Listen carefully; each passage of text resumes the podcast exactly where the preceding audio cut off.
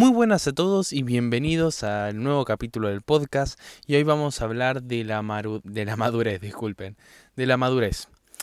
Em, siempre nos ha pasado, em, inclusive nos sale ya por instinto incluso, que cuando alguien hace algo que relacionamos con la actitud de un nene, de un nene chiquito, eh, le gritamos inmaduro, ¿no? Que pare ya, para allá inmaduro, le decimos. Eh, así con toda la furia y con esa gana de, que pare en serio, porque realmente nos irrita que se comporte como un niño teniendo 20, 30, 40, 50 o no sé cuántos años. Em, y no te culpo, lo hace todo el mundo, eh, lo, he hecho yo, eh, lo seguirá haciendo gente, es algo normal. pero, pero, acá está la cosa, uno tiene que darse cuenta que es la madurez, porque uno, si se lo pone a pensar realmente, la madurez no es tal cual nos las pinta nuestra sociedad. Em, ahora, igual antes de seguir, quiero que hagas un ejercicio, un ejercicio chico, ¿no? Te voy a dar 5 segundos para hacerlo. Y es que quiero que te imagines a una persona madura. Imagínatela, ¿no? Te doy 5 segundos para imaginártela.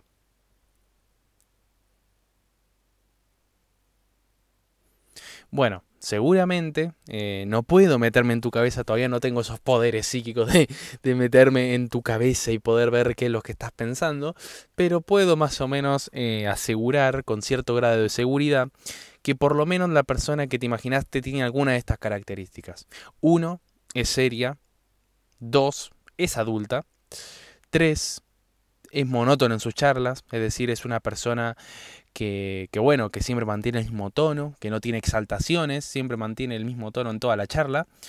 Eh, siempre bien educado, eh, con gesticulaciones lentas y demás. Y después tenemos también esta última característica que es que siempre habla de cosas lógicas o serias, ¿no? Como podría ser, no sé, la economía, la ciencia, la filosofía, política, etcétera, etcétera, etcétera. Que ojo, hablar de estos temas no está mal si es algo que realmente te interesa, pero eso lo dejamos para otro video. digo, para otro video, para otro capítulo.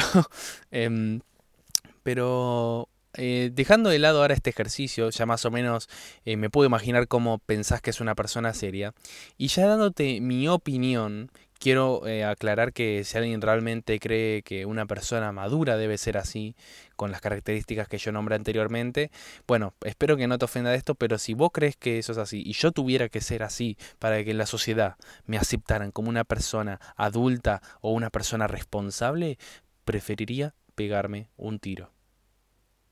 Preferiría morirme ya.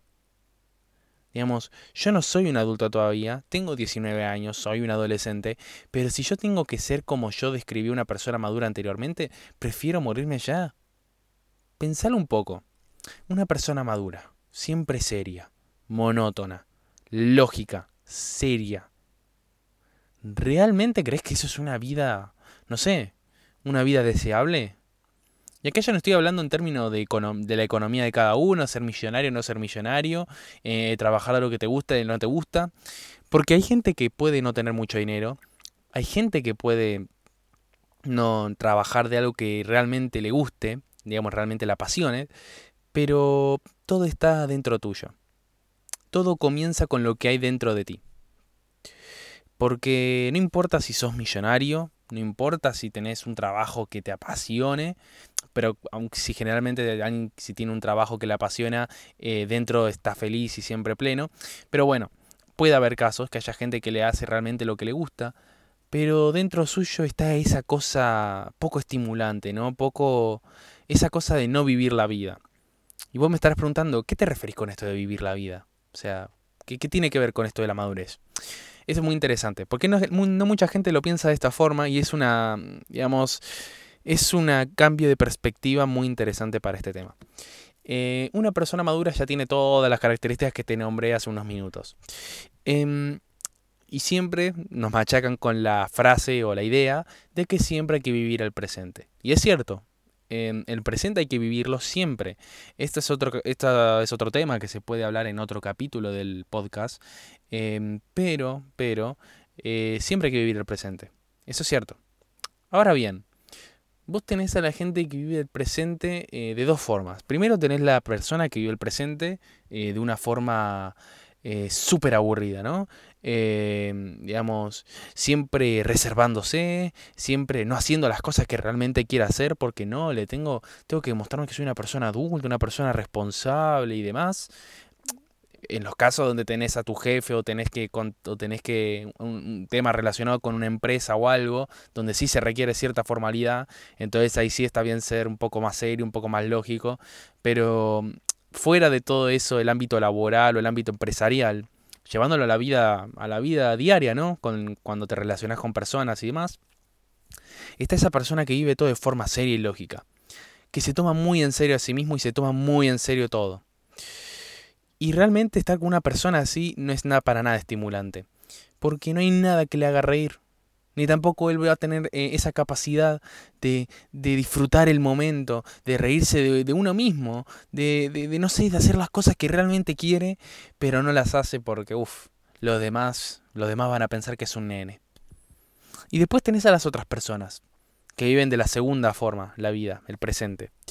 Tenés a esas personas que realmente hacen lo que se le da la gana. Y ojo, no estoy diciendo lo que se le da la gana en el mal sentido, de que pueden robar o de, que hacen cosas que nosotros podríamos considerar eh, malas. Porque son personas que, bueno, que siguen proyectos, que tienen sus proyectos y trabajan en ellos. Pueden ser personas también con éxito. Eh, pueden ser personas con una economía muy estable. O pueden ser incluso millonarios, demás. Pero la cosa es que ellos viven la vida, viven el presente de una forma estimulante. ¿Y cómo se vive una vida estimulante, no? Porque esa es la... O sea, digamos, de nada sirve querer tener dinero, de nada sirve querer tener un buen trabajo o una empresa si em, no aprendes a vivir el presente como vos querés. Porque todo el mundo puede vivir el presente de distintas formas. Digamos, todo el mundo tiene una distinta, eh, como todo el mundo dice, em, digo, como una, como, como una frase dice, eh, no todo el mundo tiene eh, digamos, la, la, misma visión de la felicidad. Para mí la felicidad puede ser una cosa, pero para vos que me estás escuchando ahora, la felicidad puede ser otra. Podés estar pensando que ser feliz para vos es, eh, no sé, eh, poder manejar un yate en medio de, no sé, del mar, ponele. Y yo, para ser feliz, lo único que quiero es tener una economía estable y poder tener tiempo para mí, para estar con la gente que yo quiero y para, no sé, para leer, que me encanta leer. Eso para mí es la felicidad. Pero para vos es manejar el yate en el mar. Entonces ahí ya tenemos dos puntos de vista distintos en términos a qué nos haría feliz a cada uno de nosotros. Entonces, eh, dejando, eso de, dejando eso bien claro, de que cada uno vive la felicidad a su manera, pues no todo el mundo eh, considera felicidad eh, a lo mismo, la cosa es que esas personas que viven el presente de la segunda forma, de la forma estimulante, viven de la forma que ellos quieren. Si ellos quieren, de la nada, salir y trepar un árbol porque les gusta. No importa si están con esa, si están tratando de impresionar a una chica o si están con la novia, con amigos o demás. Yo tengo ganas de ir a trepar un árbol. La verdad me urge, tengo ganas de hacerlo, me divierte, me estimula, me estimula a mí. Entonces lo hago. Lo hago porque me divierto, no lo hago para impresionar ni demás. Lo hago porque a mí me gusta, porque realmente tengo ganas de hacerlo. Este es un ejemplo muy básico, muy burdo, pero lo puedes extrapolar a todo, a todo lo que a vos te guste hacer. Yo que sé, a mí me gusta mucho, no sé, jugar, eh, hacer un poco el ridículo, reírme mucho de mí mismo y reírme de cosas, a veces hablar de idioteces. También me gusta, no sé, corretear, ¿no? Jugué como cuando éramos chicos, ¿no? Que jugabas por todos lados con tus amigos corriéndolo de un lado a otro. Eh, bueno, a mí también me gusta hacer eso. Digamos, eh, y mirá que puedo ser serio. Yo ahora estoy siendo relativamente serio. Y yo en ciertas ocasiones en mi vida soy serio y hablo de cosas relativamente también serias. Pero yo tengo también momentos de, de hacer el ridículo un poco. Tengo mis momentos de realmente hacer lo que me gusta y disfrutar el presente a mi forma. También me gusta cantar. Y yo a veces lo hago. Si tengo ganas, lo hago. Y entonces, para resumir un poco el, el capítulo, la madurez no es ser una persona seria, monótona o aburrida. La madurez, podés, tengo dos definiciones para darte. La madurez es eh, ser un nene, o sea, ser uno mismo y, si querés también ser parte nene, ser parte nene, sabiendo que tenés responsabilidades, esa es una buena definición.